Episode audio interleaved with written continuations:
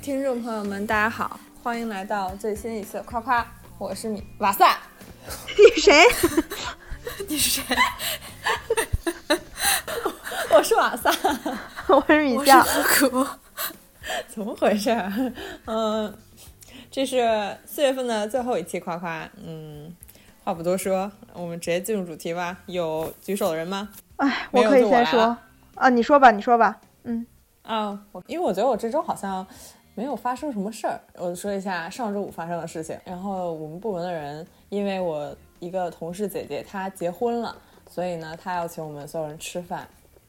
然后呢，这是一个酒局，就是因为在吃这个饭之前，我就听说了，嗯，所有人都不会放过这对新郎新娘，就是会灌他们酒，呃，这个尤其我们这个同事姐姐经常灌别人喝酒，呃，这一周呢，嗯，他们都已经呃做好打算了，就是打算呃一定要把这个新娘灌醉，嗯，然后呢说让呃让我和呃其他的一些哥和姐负责把他撂倒。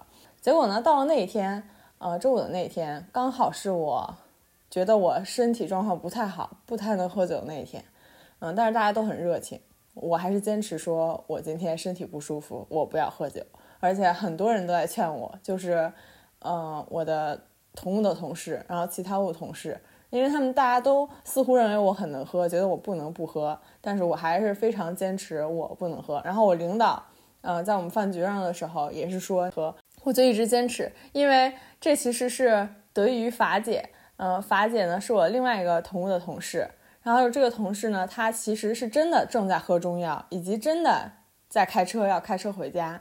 然后呢，他们就一直在劝他说：“你断一天没有关系，然后给你交一个代驾什么的。”但他就是一直就是，呃，很不解风情的，就有点煞风景似的那种，一直坚持执拗坚持我不喝酒，他不喝酒。然后我觉得我受到他的这个。嗯，鼓励吧，就是因为有一个人这样的，然后我就也一直非常坚持、非常执拗的说，我只喝一杯，我只喝你们就是敬敬大家每一杯的那一杯，然后我就真的只喝了那一杯，然后最后那一天就是我就相当于没有怎么喝酒，我就回家了，然后我自己对这个结果是非常满意的，而且我通过，嗯，就是非常清醒的看这个酒局啊，就是发现喝酒这个事儿真的非常没有必要，而且呢，就是劝你喝酒的人和。嗯，一直给你倒酒的人，其实他们就是受控于这个酒桌上的权利啊。但是其实这个权利呢，嗯，就真的又没有什么意义。因为领导让你喝酒的时候，你觉得领导让你喝酒，你不喝有点那什么。但其实最后我们这个新郎新娘醉得特别厉害，然后领导是不管你，我就觉得，嗯，所有在饭局上让你去劝你喝酒的领导，就是。他这个本质行为啊，我是觉得非常不负责任的。他疯疯狂的劝你喝酒，而是呢，而且是带着那种，呃，因为他这个职级关系嘛，你就没有办法拒绝他，但是他还是会一直的给你施压。他明明知道不喝这个酒其实也没什么，呃，这个酒局它就是一个非常不必要的酒局。大家以后用遇到这种饭桌子上的，尤其还都是自己人的酒局，就是更没有必要强迫自己喝酒了。嗯，我是这样觉得的。嗯。所以领导，那我想问一下，嗯嗯，领导，你知道他说他生病了，所以才只能喝一点儿，然后他确实也没有喝太多，但是他一直在叫别人呃喝酒。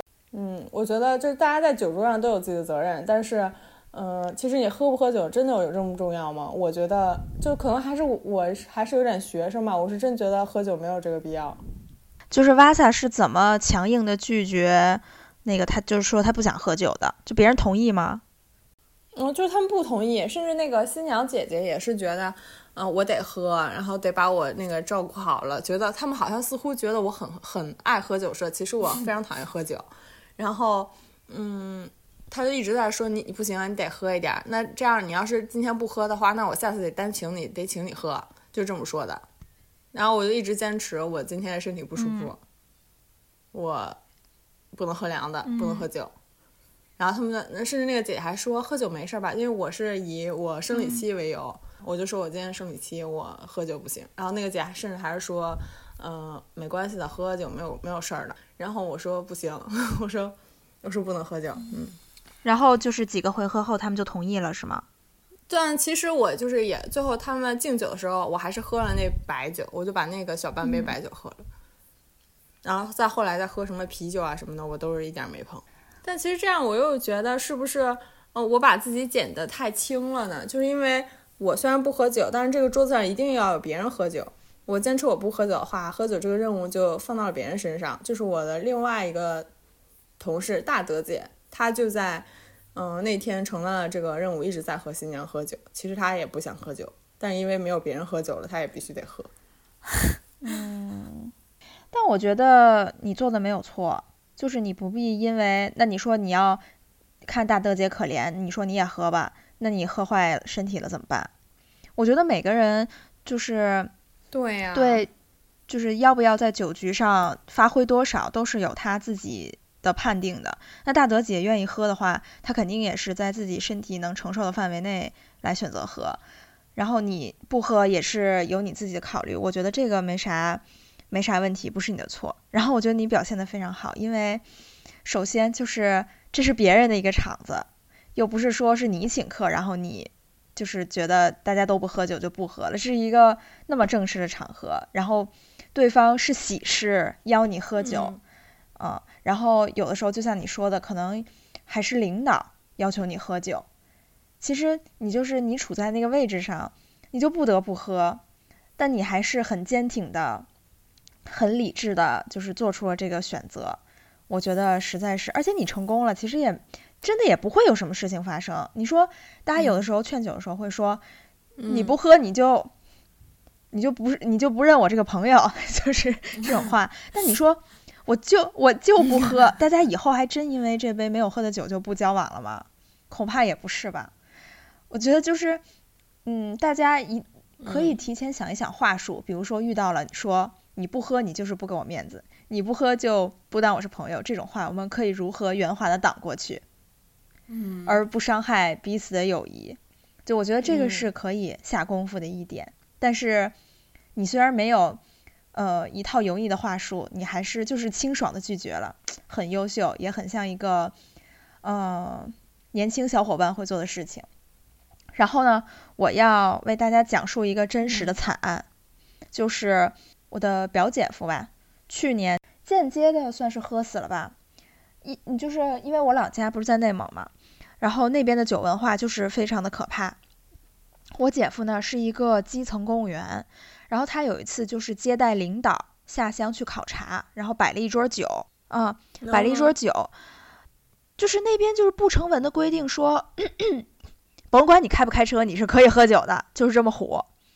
然后大家就喝酒，结果领导呢都有人照顾，有人给领导叫代驾。或者有人送领导回家，但是我这个基层公务员的姐夫，最后就是收拾摊子什么的，就最后就只剩他了。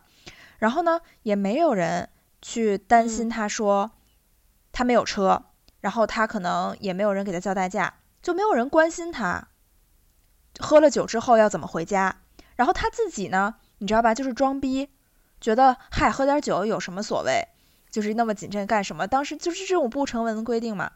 结果他自己喝完酒开车回家，就出车祸死了，四十多吧也就。然后我姐姐和他们家孩子现在就是两个人生活嘛，然后反正也是打官司有些赔偿，但是反正你说人没了就没了呗。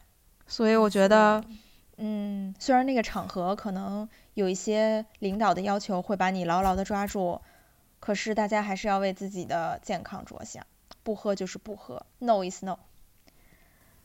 嗯，嗯嗯，因为他们不停的劝他，真是不停，就像浪潮一样，一波一波的劝你，嗯，换个人劝，然后呢，时不时的劝，就说你喝吧，你喝吧。其实我那时候也，那时候心里也在犹豫，就说我到底能不能在这个酒桌上一直坚持说不。但后来我想，这也不是说我我要喝这个酒，像那种就是那种场合喝个酒，拿一个什么一千万的单子，就是不喝不行，必须要。嗯，喝酒谈生意啊，这种也不是这种场合，他就真的只是自己人的一个聚餐。然后你为什么要坚持这种陋习呢？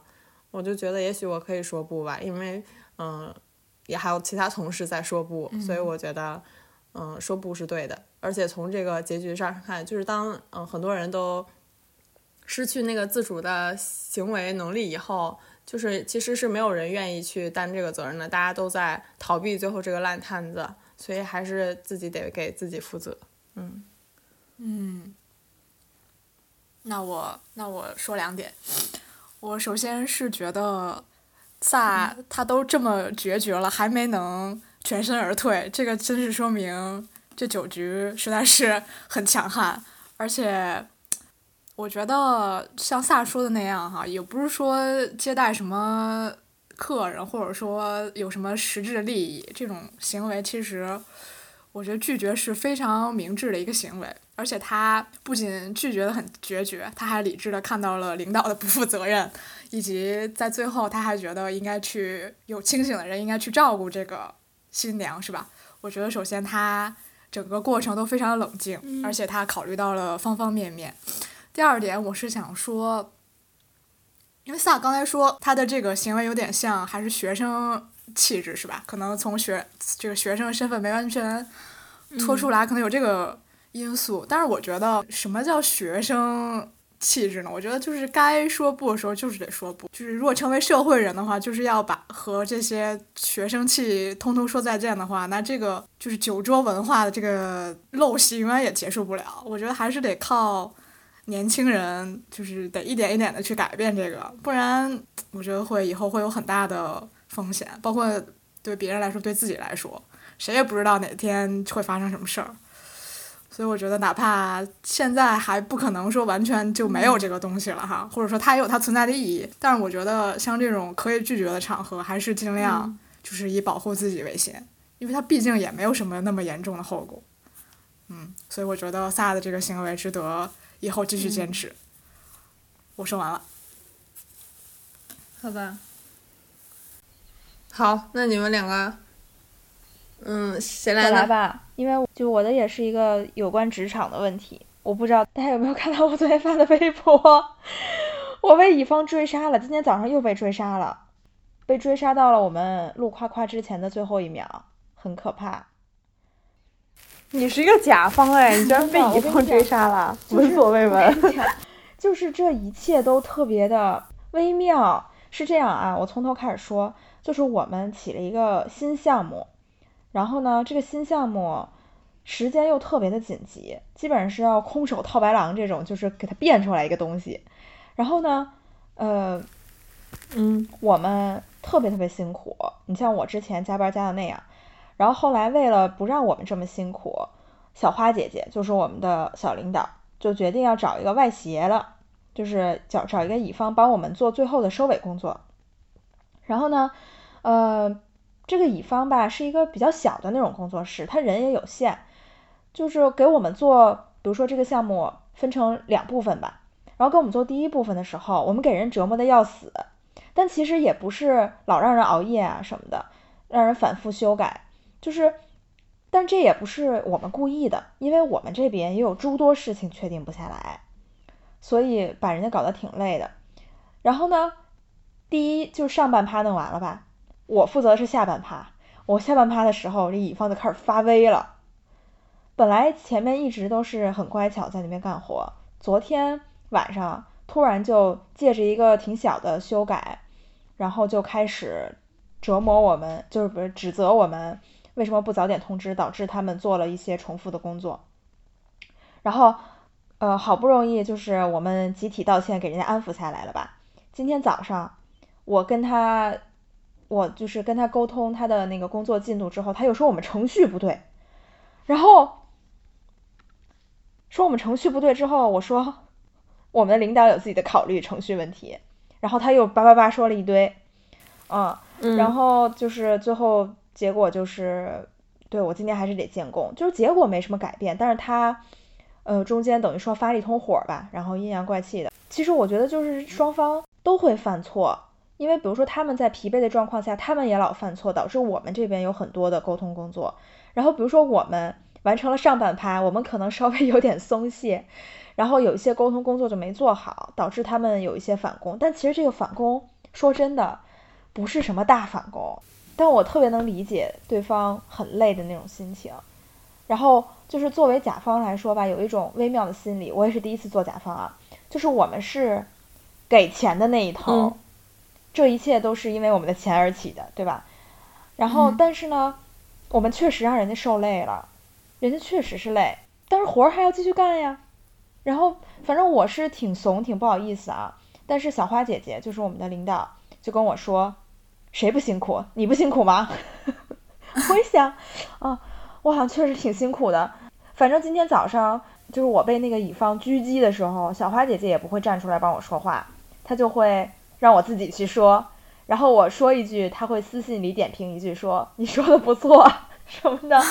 然后我就是一个人跟那个大哥在群里面那样阴阳怪气的说话，就说的我眼泪儿都快出来了，挺害怕的，因为一个大哥在那指责你。啊，对，我就是想看。你们的程序不对，我靠，给我吓死了！哎，我给你截图啊，有点长，其实是有一个修改意见哈，前天，前天这个意见就出来了，然后呢，呃，但是昨天我们才跟他说，我才跟他说的原因是因为我以为小花姐姐跟他说过了。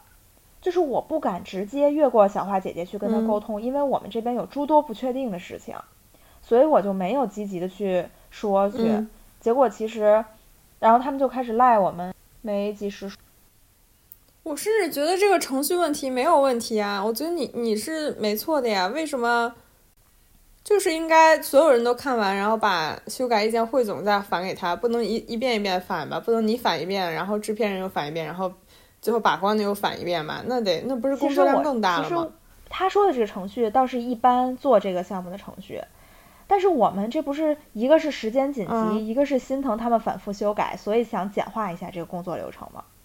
我们是这么想的。嗯而且一方面来说，嗯我也是第一次做这个事儿，然后就是小花姐姐说想先帮我把把关、嗯这种，就结果还被他们指责我们程序不对。但我觉得你说这个话说出去很有气势，就是你这个关于呃程序问题，制片人有他的考虑，这句话说的很怎么说很霸气，我觉得。就是我觉得你你很牛逼，这这句话说出来，这是我想不出来的一句话，我也而想了且超久，嗯，就是气场上也没有输。我也想了超嗯久。就是一个是我觉得程序问题我不用跟他们解释，就是嗯用得着你来教我怎么工作吗？没错然后另外一个就是我也不是做决定的，嗯我是传达意见的，对吧？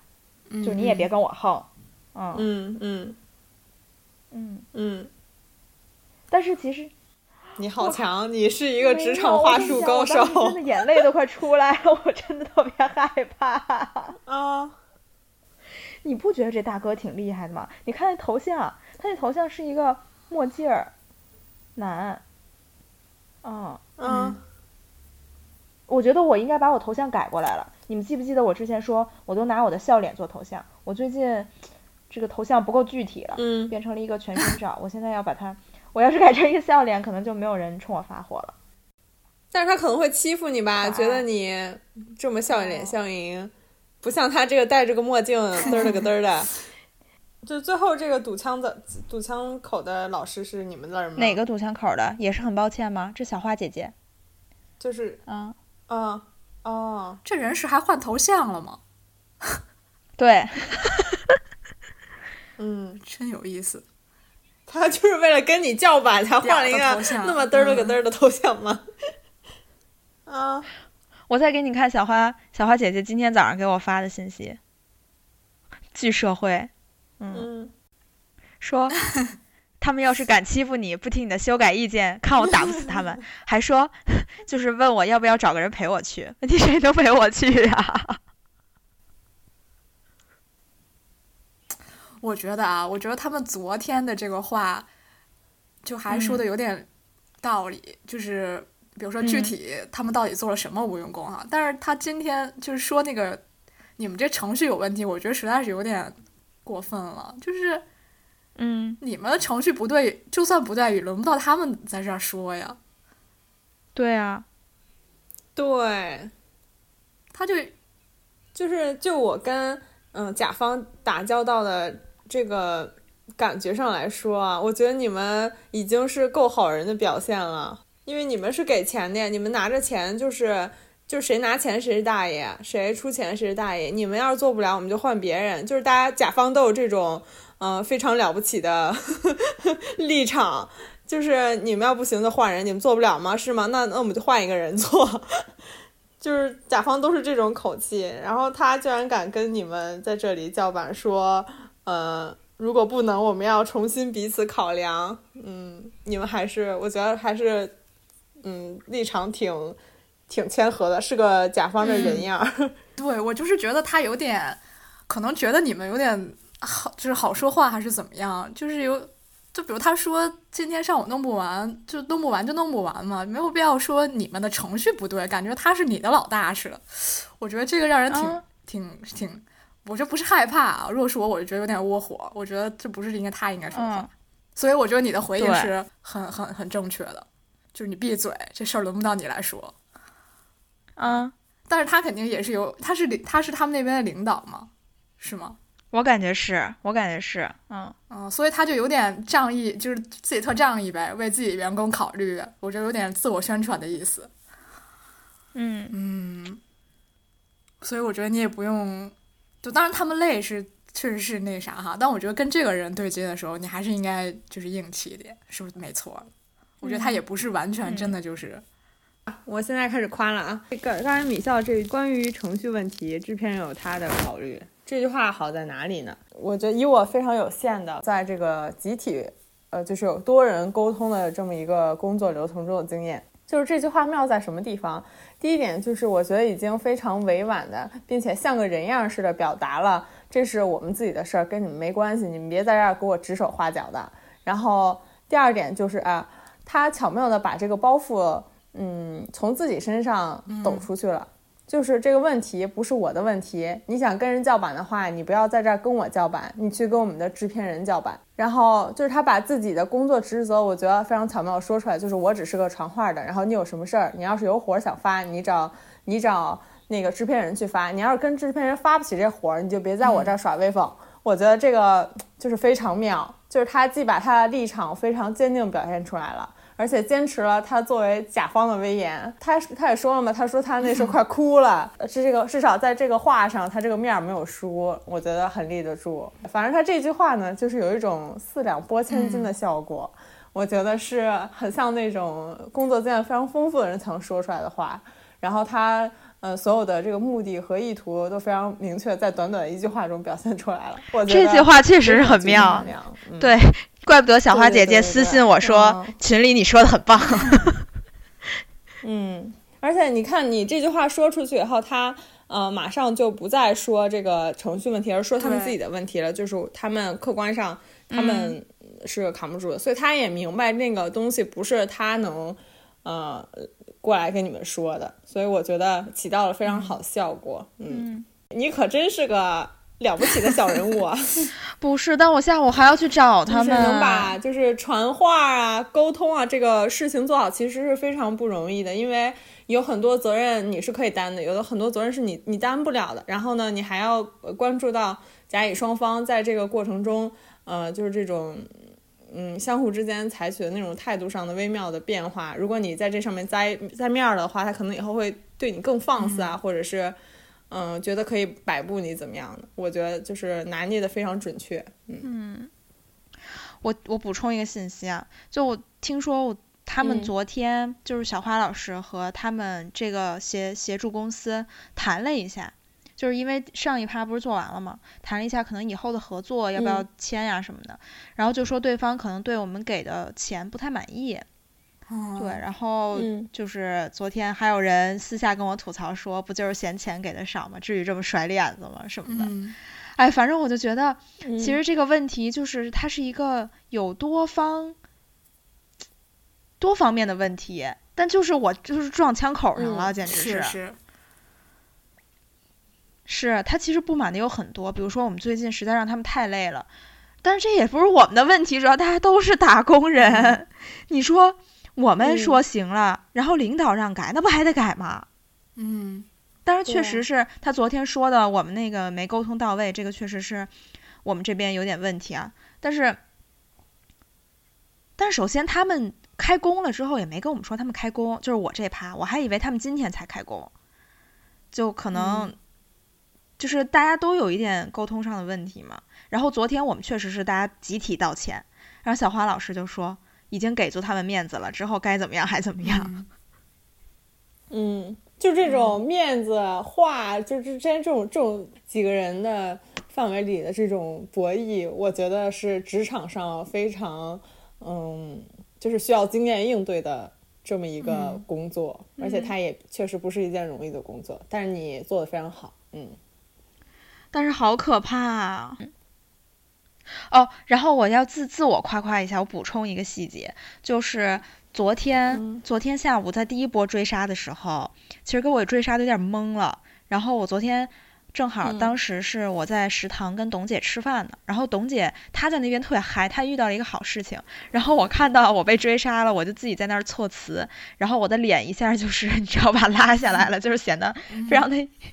严肃，然后他就一直弄我，搞得我就更烦了。他就问我怎么了，怎么了，怎么怎么了？然后，但是当时我就是因为一直不知道该怎么说这个话。然后你看那个截图，你也知道，就是小花姐姐上去帮我堵了个枪眼儿，就是作为我们的领导，你知道吧？然后呢，我觉得我今天，我今天就是自己直接去跟他们说了，因为我昨天是先跟小花姐姐说，小花姐姐，你看群里的老师生气了。然后小花姐姐去帮我堵了枪眼儿，然后还安慰我说：“你不用恐慌，其实他们的简单就是机械性的修改，没什么的，他们就是借题发挥。”然后今天早上他们又在那开始指着鼻子骂，然后我就没再去找小花姐姐，我说：“姐，什么他们又生气了什么的？”我就直接上去说了，因为我觉得小花姐姐作为一个领导，老出去道歉也挺不合适的，还是要给她建立一些权威感，是不是？嗯嗯。那我更想夸你了，我觉得你乐意出去去道歉很不错，就是因为其实我们都已经习惯了甲方就应该是个狗样，他不能是个人样。但是我觉得你你们还是对做人样这个事儿有一些考虑和考量的，对这个乙乙方的公司有一些就是关怀和体谅。但是这个乙方你不觉得也很有些血性吗？嗯，是有，但是。我后来明白，在这个合作过程中，都是要以责任为依准。然后这个责任的依准是什么呢？就是合同。就是合同上如果规定了我必须要这样，就是那我错了，就是你可以追究我责任。如果合同上没有说我不可以这样，但我这样做了，我给钱了，而且你也签了这个合同，那我就是可以这样做。就不管你多累，你多苦，因为这个钱是你要挣的，我没有逼你去挣这个钱，你自己双方自愿的前提下签了这个合同，然后没有说，嗯，你们那个。熬夜熬的多了，那个你们做不了这个事情，那不行，那是你们的事儿。你们没有这个金刚座，就别揽这个瓷器活儿。你们就是人少，人手不够是你们自己问题。你们招人去，跟我有什么关系呢？你接了这个活儿，你就给我做，就这样。嗯。而你们还会向他们道歉，也是可能是对未来你们合作的一种考虑吧。嗯。我觉得你说的很对，因为我之前一直在想，你真的付给人钱了，就让人家就可以一直压榨人家吗？但是我，你你说完我就是有点明白了，是因为我们一直没有签合同，所以大家到底做到什么程度就是没有依据。然后前两期可能确实是比较混乱，那之后如果真的签了合同，我觉得大家都会好一些，硬气一些。祝我今天下午好运吧，希望我不要被打死。一屋子大哥，嗯，一屋子大哥，硬起来哟，嗯，哎呦，我真的害怕，就是我觉得就是你看我第一次做这个项目吧，我真的会受到那种别人知道你是新人，然后跟你说一些那个啥的，那种，就比如说之前我要求主持人重新说一遍台词，因为我觉得那句话不通顺，他就说你是做你是第一期做节目不，对吧？就是。我当时就觉得这有什么关系？你重新给我说，就是不通顺。然后他就又说了一遍，然后我就特别害怕，就是比如说我今天下午去给他们列修改意见，然后我一个是怕我列不出修改意见，因为我我就是有点看不出来。然后另外一方面，我怕我描述不清楚，因为我脑子里面没什么专业术语，你知道吧？我也不是特别懂技术，我就怕他们看出来我啥也不懂，然后就那个啥。哎，有诸多担心。嗯嗯，这可对你来说是一个艰巨的任务呀。嗯，但相信你还是可以做好的。我会的。从你今天和去昨天和今天跟他们这个嗯打对话的程度上看，你可以的。嗯，好的你，就是有这种第一次干就能把它干得很出色的能力。好的，我再也不想干这活儿了，我真的有点害怕 嗯。行，我屡次我屡次想说点什么，但我好像有点忘了我要说什么。我还说吗？都被我打断了，我错了。你你你再想想起来答了题能再想想确实过为强，没关系。我好像是对我想说，就我觉得他们在微信群里面这种行为哈，因为你刚刚说你们没签合同，我觉得他们这个就是有点为以后就正式进入那个流程之后给自己来点筹码的那个意思。我觉得。就他们这种要不要彼此重新考量什么的，后面我觉得都是有很多目的在的，所以我觉得你如果真的人去了，他们可能也不能，就他们不会用真的用这种态度来对待你这个甲方。我觉得你对自己的弱点 都非常清楚，所以我觉得他们不能就是不能拿你怎么样。嗯，你不用过于害怕。嗯，好的，如果如果他们真的对你怎么样了，就说了很过分的话，嗯、你就哭吧，真的就是，嗯、就是哭挺管用的，真的，嗯，就是就是在他们面前哭，让他们下不来台。然后呢，最后呃，你方领导将获得一个画饼，就是呃，你把我们小新人小姑娘都欺负欺负成这样了，可以可以考虑。你你得给我个说法，嗯就是你们将获得这方面的优势，对对对，全面完成了自己作为一个新人可以获得优势。哎，哎，对，是，其实是因为我在下次再做的话，我就不是新人了。我这次做我就是新人，我可以哭。嗯，嗯嗯，对对对，嗯没关系，对这种就是你无理取闹也能赢，大不了就无理取闹。那那我说吧，嗯好，你们俩说的事儿都过为重口，我就说一个非常轻口的，就是我来这边就刚好过了一个月嘛，我发现自己变成了一个可以早睡早起的人，因为我之前就是之前在东京的时候，最后的那一个月，就是有些晚上睡不着觉，早上起不来床。我不是九点多上网课嘛？我真的有的时候九点才爬起来，然后洗了个脸，然后就开电脑上网课，这种是经常发生的。然后不知道是怎么了，到了这边之后，我就变成了一个晚上十点半就困了想睡觉，然后早上六点就自然醒的人。我觉得就是生活变得健康了起来，很很轻松，很舒适。就像这种早上六点就自然醒，我觉得是会发生在我五十岁以后可能才会有生活习惯，但是他在我二十多岁就就到来了，还感到一丝丝对有些有些幸福。怎么说呢？就感觉生活状态很很健康，这个生身体的健康，同时也带来了精神和心理上的健康。我觉得他们是有很深刻的关系的，以至于我现在就每天过得像个退休大爷似的，嗯买买菜、做做饭，然后看看书、写写东西，然后早睡早起。但是当然也有压力了，就是看不懂书，然后写不出东西也是有的。但我觉得这个身体处在一个非常有规律的状态下，嗯，一切还是比较幸福。我不知道这个会不会因为我开始写论文，但现在还没有开始写，甚至连题目都没有完全定下来，所以是一个比较轻松的状态哈。我觉得这一切可能会在我开始写论文之后被打破，但我还是想，呃，在有限的时间内可以将这个基础打好，然后成为我身体上的本钱。嗯，哎，我觉得是一个很平静的结尾，嗯，让我心情得到了一些舒缓。嗯嗯。那我先夸，嗯，好，我夸完了。还是你刚才那就是你你要夸的是我哦你就夸完了，嗯这就是你的夸。啊，我还以为你在这件事情上很有发言权，因为你是一个，呃，就什么作息规律一个忠实的拥护者，嗯。嗯，你也很有经验。嗯，我现在对这个保持一个很健康早起作息这个东西，现在认识到它很重要了，因为它嗯决定了你新的一天。如果你头一天嗯熬夜的话，你第二天注定不能很好早起。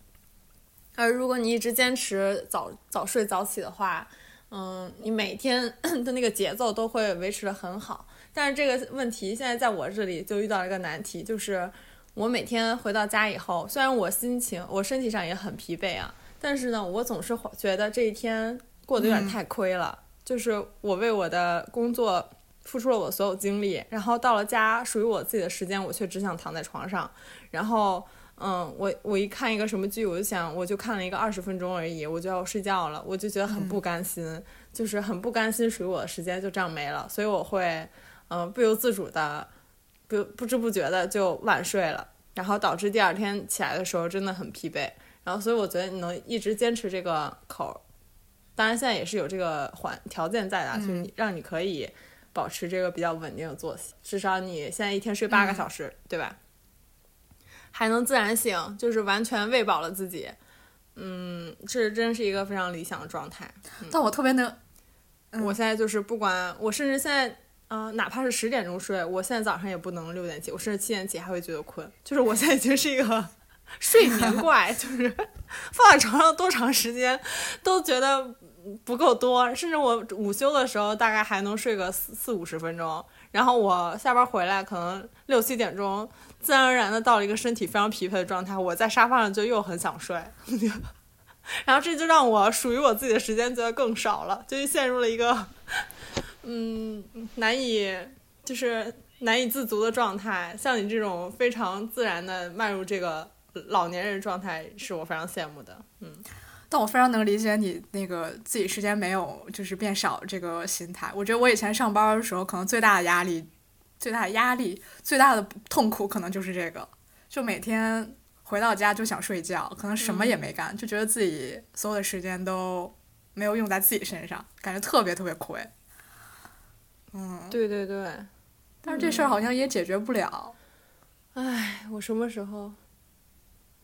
嗯，但我最近现在就是最近身边很多人，他们都嗯开始早上睡不太着了，这是让我非常困惑一点。就是我有一个同学也是，呃，早上六点就醒了，然后根本没有办法再入睡了。嗯，我觉得你们可能已经进入了那个模式中。嗯，很让我羡慕。不知道我长大，就是这也是在我一呃，在我的看法里面是那种属于大人才有的东西。不知道我的这一刻什么时候会到来，就是可以早上自然醒。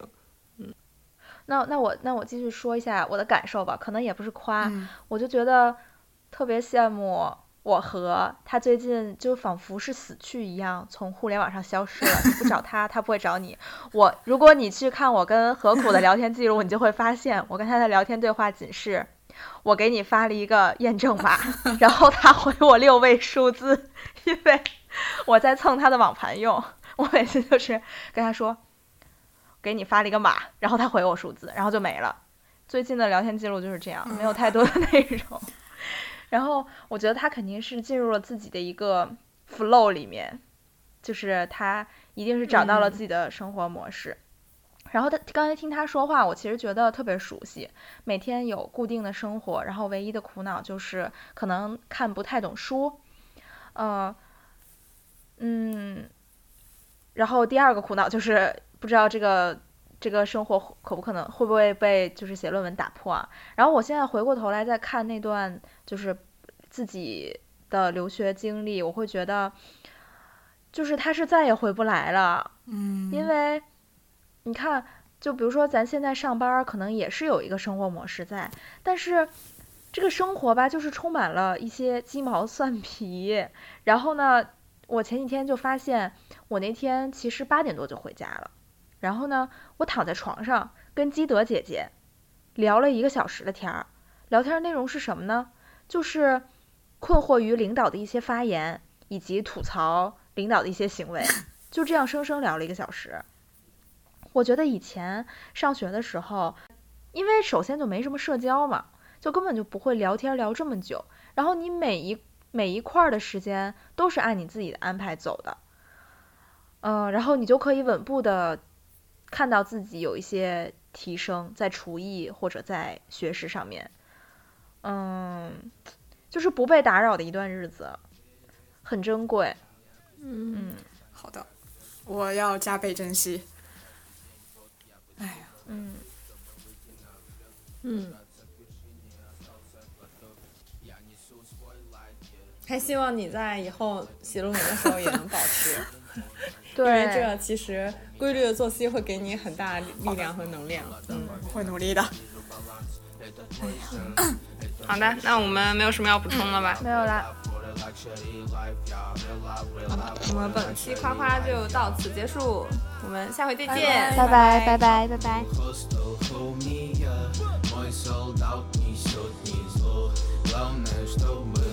Семья Вера в чудо не мое. Я Джоин крутится в домах Братья учатся ходить. Этот вид мой из окна Перестань себя винить. Апнул хостел хоумия Мой солдат несет не зло. Главное, чтоб была семья Вера в чудо не мое. Я Джоин крутится в домах. Братья учатся ходить. Этот вид мой из окна. Перестань себя Парень сзади на душе есть клад. Разобрал дым, мой дух, мой свет, мой бом, мой стиль. Как бы тут слышать звук жизни в битах? Я поставлю свой позитивный флаг. Это мой стартап. Ищет способ поваляться. Нам еще ходить. не